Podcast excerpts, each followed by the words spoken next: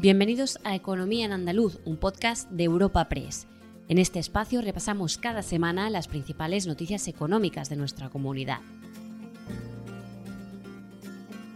Estos son los temas que han marcado la información económica de Andalucía esta semana.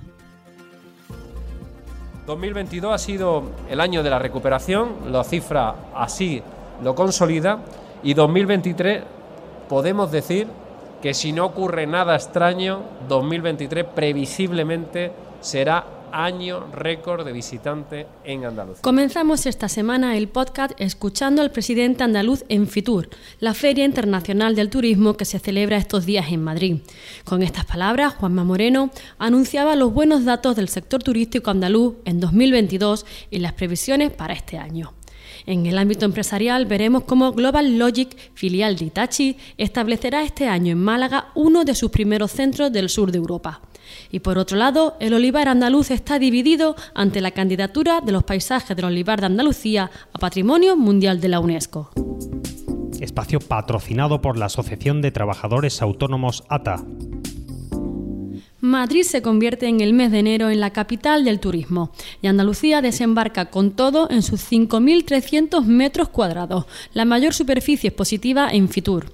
En esta ocasión, la propuesta fusiona experiencias y mezcla la oferta turística con aspectos culturales y deportivos.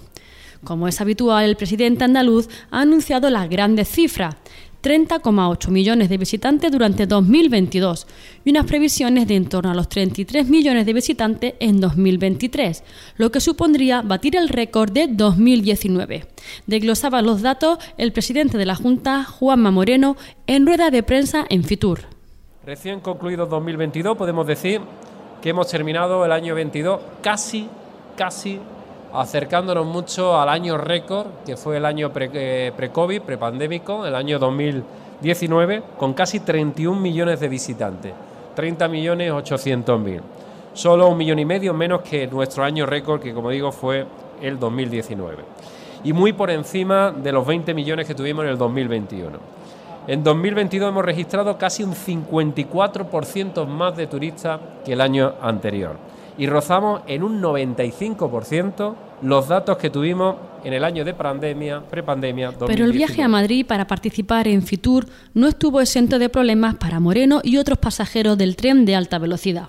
Aunque tenía previsto abrir en la noche del martes la gala Conectando las experiencias del futuro, organizada por Turismo Andaluz, una avería en la infraestructura ferroviaria afectó a los trenes entre Madrid y Sevilla. El presidente lamentó estos retrasos y la falta de información que se dio a los pasajeros y además ha pedido al Gobierno una evaluación pormenorizada para mejorar la calidad de la alta velocidad. Yo tengo que pedir, y lo digo porque ya se lo he pedido a la propia ministra de Transporte y, ella lo sabe, desde la pandemia hemos perdido frecuencia, hemos perdido frecuencias tanto en Málaga, en Sevilla, Córdoba, Granada, en todas las ciudades AVE esa frecuencia, esa pérdida de frecuencia implica un problema, digamos, para nuestra capacidad de atracción de turismo y después yo noto una pérdida de calidad en la alta velocidad. Por tanto, yo espero, quiero desear, quiero confiar y quiero solicitar que por parte de la Administración Central se haga una evaluación pormenorizada y rigurosa para mejorar la calidad de la alta velocidad, que es marca España, marca Andalucía y que necesitamos que sea eficiente como lo ha sido siempre. Nos alejamos del bullicio de Fitur y nos adentramos en el ámbito empresarial. Global Logic, filial de Itachi especializada en software avanzado, ha decidido establecer en 2023 sus dos primeros centros de operaciones en el sur de Europa, en concreto en Málaga y en Valencia. Estos centros de ingeniería digital supondrán la contratación de hasta 3.000 empleados de alto valor añadido el Gobierno central ha valorado su trabajo para atraer inversiones y proyectos que generen impacto en la economía y el empleo. Javier Salas, subdelegado del Gobierno en Málaga. El anuncio de implantación de Global Logic del grupo Itachi desde la Moncloa viene a confirmar este trabajo por Málaga con un centro tecnológico que generará empleo de alta cualificación en nuestra ciudad. En total, la multinacional, radicada en Silicon Valley, generará entre 2.500 y 3.000 empleos en los cuatro centros que abrirá en España, uno de ellos en Málaga, el único de Andalucía. Son empleos de alta calidad para un centro de software que será uno de los más importantes de esta empresa a nivel internacional. Pero los sindicatos tienen un pero a este anuncio, y es que falta personal cualificado para ocupar los puestos de trabajo que requieren este tipo de empresas tecnológicas. Fernando Cubillo, secretario general de Comisiones Obreras en Málaga.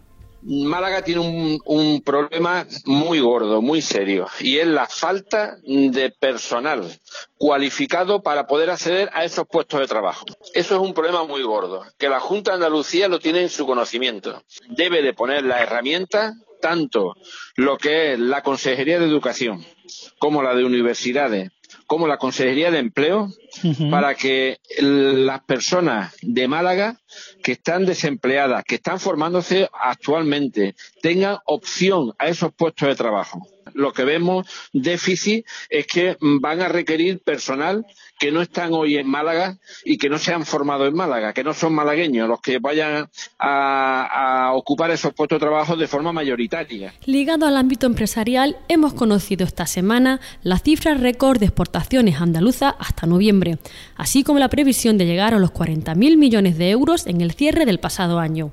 Esta cifra llevaría a Andalucía al segundo puesto como comunidad exportadora de España.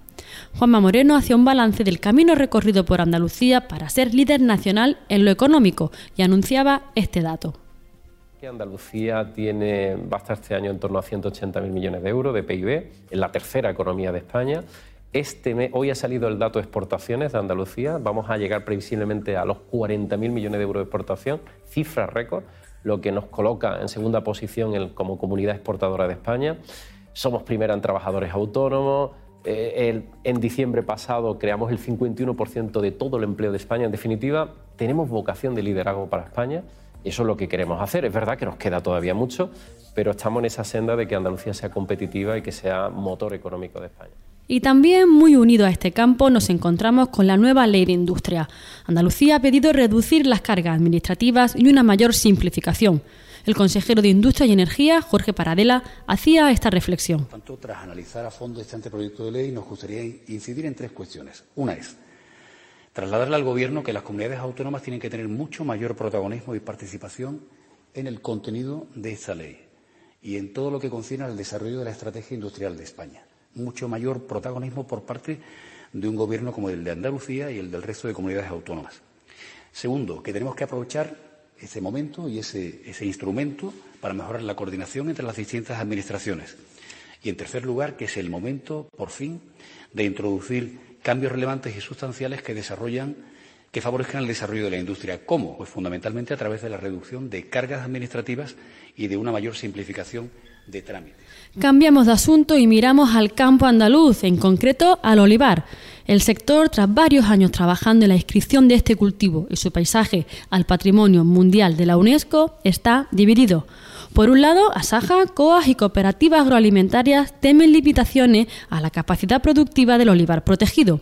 Piden salvaguardar los intereses del sector productor, principal avalista del paisaje del olivar andaluz. Por su parte, UPA confía en que finalmente esta candidatura salga adelante, aunque ha criticado la escasa altura de miras de los otros y el circo mediático creado. Escuchamos desde UPA Jaén a Helio Sánchez.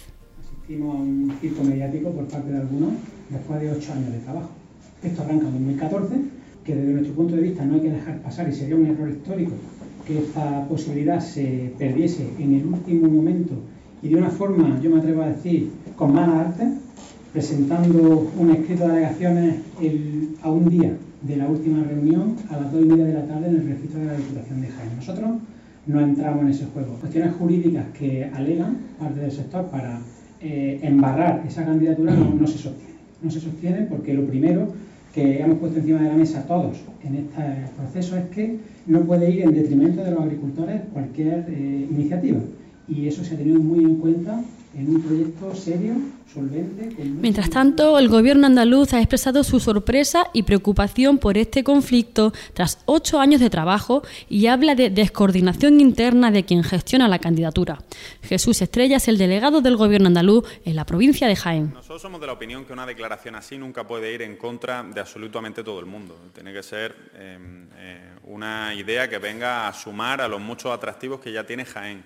Lo importante respecto a este caso en concreto es que el expediente se encuentra ya en Madrid y además un expediente que no ha impulsado la Junta de Andalucía, sino que ha sido fruto del consenso de todas las administraciones en Jaén y de todos los sectores. No, obstante, eh, nosotros, pues como forma parte de nuestro ADN, seguimos con las líneas de eh, diálogo y de comunicación abiertas con todos los sectores para intentar sumar y que esta declaración, pues más allá del temor que pueda suscitar en algunos, en algunos sectores, se convierta en un atractivo más de, la provincia. Pero insisto, no es la Junta de Andalucía quien impulsa la declaración, sino que es fruto del consenso de, las administraciones públicas. Veremos qué pasa con esta candidatura y mientras tanto nos centramos en el sector arrocero sevillano.